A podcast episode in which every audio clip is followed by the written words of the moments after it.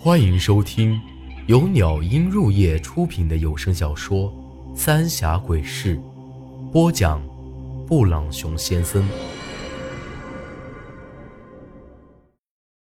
第四集，洞房。这场雨足足持续了一个多钟头，而我也直接坐在地上，狠狠的扇着自己的耳光。要是我不赌气，爷爷就不会因为救我而被江水冲走了。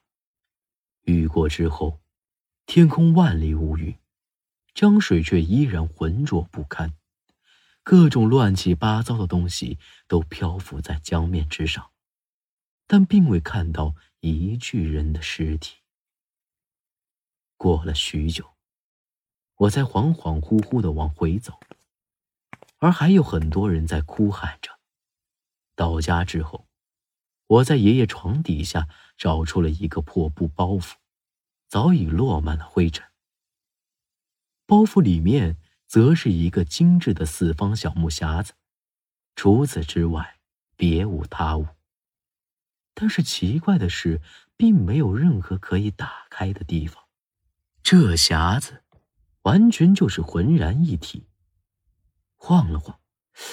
发现这里面哗啦啦作响，看来这里面装的就是爷爷说的东西了。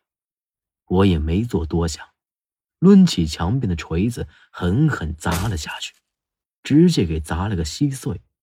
而这里面只有一块黑色的扇形木片，十分轻薄，恰如一片银杏叶，上面刻着一个盒子。我看了许久。也没看出个端倪来。除此之外，还有一只纯银凤头钗，看样子有些年头了，颜色虽说有些暗淡，但依旧十分精致。不知为何，一拿起这凤头钗，我脑袋里就浮现出那个女尸的样子。难不成，这钗就是她的？爷爷要和我说的话，一定和这两样东西有关。长江断流的消息不胫而走，江水才稍稍平缓，政府部门就来了不少人，说是来考察，其实不过是走个过场而已。简单收拾了一下，我独自划着渔船往巫山进发。爷爷以前也说起过巫山神女的传说。我大概也知道地方，离我也就两天的路程。长江沿岸，悲痛之声依旧不减当日，而这江面上也漂浮着一些乱七八糟的东西，有的甚至撞在了船身，叮咚作响。虽然江面上看不到尸体，但我依旧跪在船头磕了几个头，朝江里烧几张火纸。一来是为了表示对死者的尊敬，二来也算是买路财了。临近黄昏时分，江面开始升起大雾。本来以我的经验，夜晚行船不在话下，不过今时不同往日，我还是决定先靠岸，等明日再继续前往。我又仔细看了看那黑木片和凤头钗，不知为何。心里总感觉毛毛躁躁的，看来只能找到了白二爷，才能弄清楚了。当晚我就合衣而眠。前半夜还好，到了后半夜，天气转凉，江面刮起了风，直接把我给冻醒了，睡意全无。站在船头四处打量一番，这一看不由得心里咯噔一下，借着月色。我明显看到，在离我的船七八丈远的斜上方，很显然就是个祭台。停船不停，祭台旁。可我停船的时候，明明还仔细看过，怎么这会儿却突然出现这么个祭台呢？就在这时，我明显感觉到有什么东西。正在把我的船朝着那祭台下方拖。之前系在石头上的绳子也被解开了，赶紧看了看水里，却并没有发现任何东西。可无论我如何撑船高，都没办法让船停下来。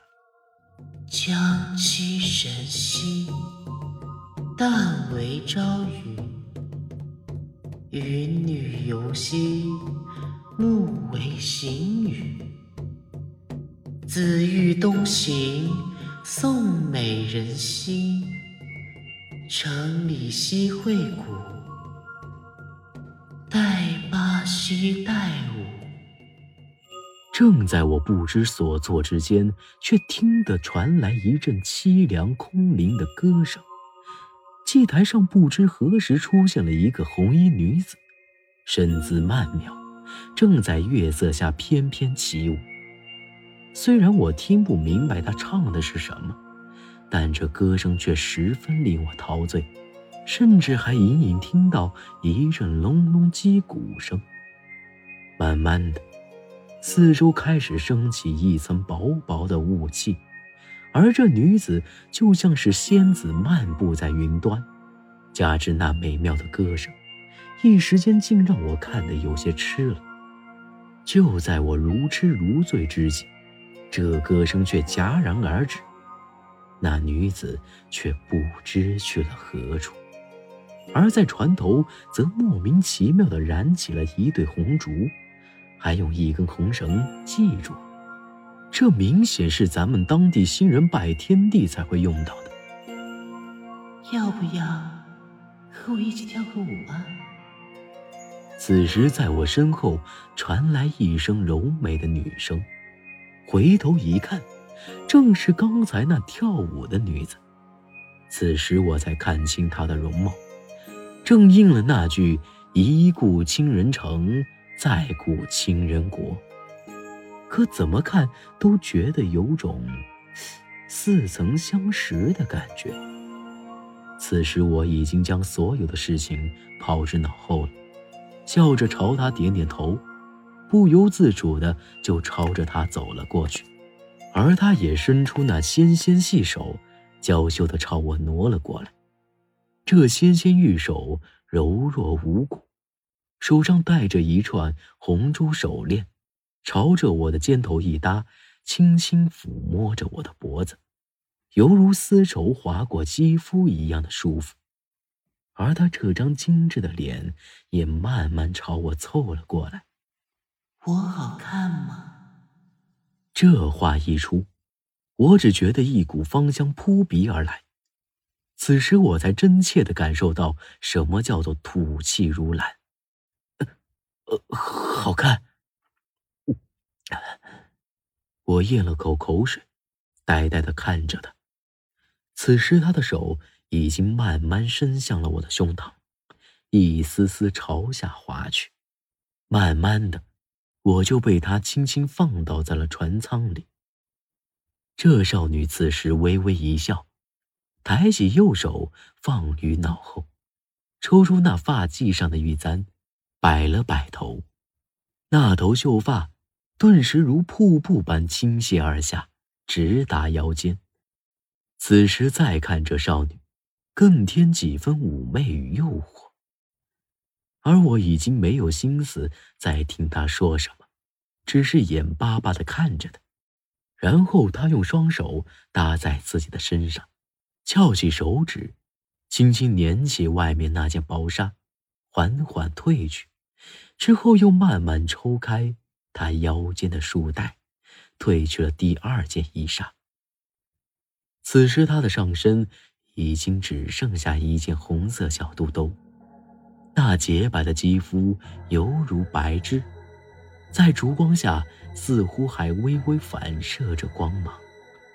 尤其是那傲人的双峰，更是让我有些难以自持。他殷红的樱桃小嘴，慢慢压在了我的双唇上，只不过，给我的感觉却是冷冰冰的。但即便是这样，也让我的心跳狂跳不止。直接一把搂住了他的小蛮腰，一番云雨之后，只觉得全身乏力，而他则附在我的耳边轻轻说道：“入了洞房，我就是你婆娘了。过几天我来接你。一听这话，我犹如被泼了一盆冷水，整个人立马就清醒了过来，猛地坐起身来。这一看四周，哪里有什么女人？船头的红烛也不在了，倒是我的手，感觉隐隐生疼，正死死地攥着那只凤头钗，手掌已经被划破了，血都已经把钗染成了红色。抬头一看。船的确在一个祭台正下方。这么说来，刚才经历的事情并非做梦。红珠手链，啊！刚才那女子，就是我遇到那女尸。本集内容结束，请您关注下集内容。我是布朗熊先生，咱们下集再见。